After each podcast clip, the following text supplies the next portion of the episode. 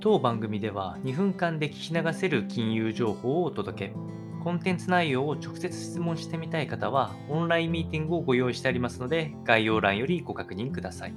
本日のテーマは、FRB 金融政策報告にて、継続した利上げが適切にというコメントが出てきてるえおりますので、そちらのお話をしてまいりますとえ、3月3日に公表いたしました半期に一度の FRB からによる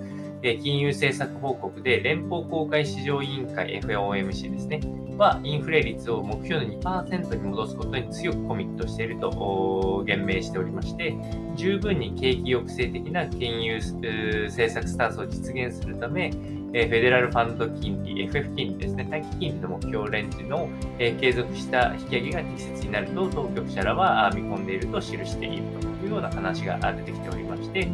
この話自体は常に FRB からコメントが出ている通りでもありますし、直近の労働市場の好調さ、消費者物価指数の高騰、あとは生産者側のえ経済見通しの良好さあ、このあたりから見ても、基本的にはまだまだインフレの進行が可能性が高まってまいりますので、えそれを抑えるためには、引き続き、えー、この利上げを継続して実施すること、FOMC でも、えー、それが見込まれていくことが予想されています。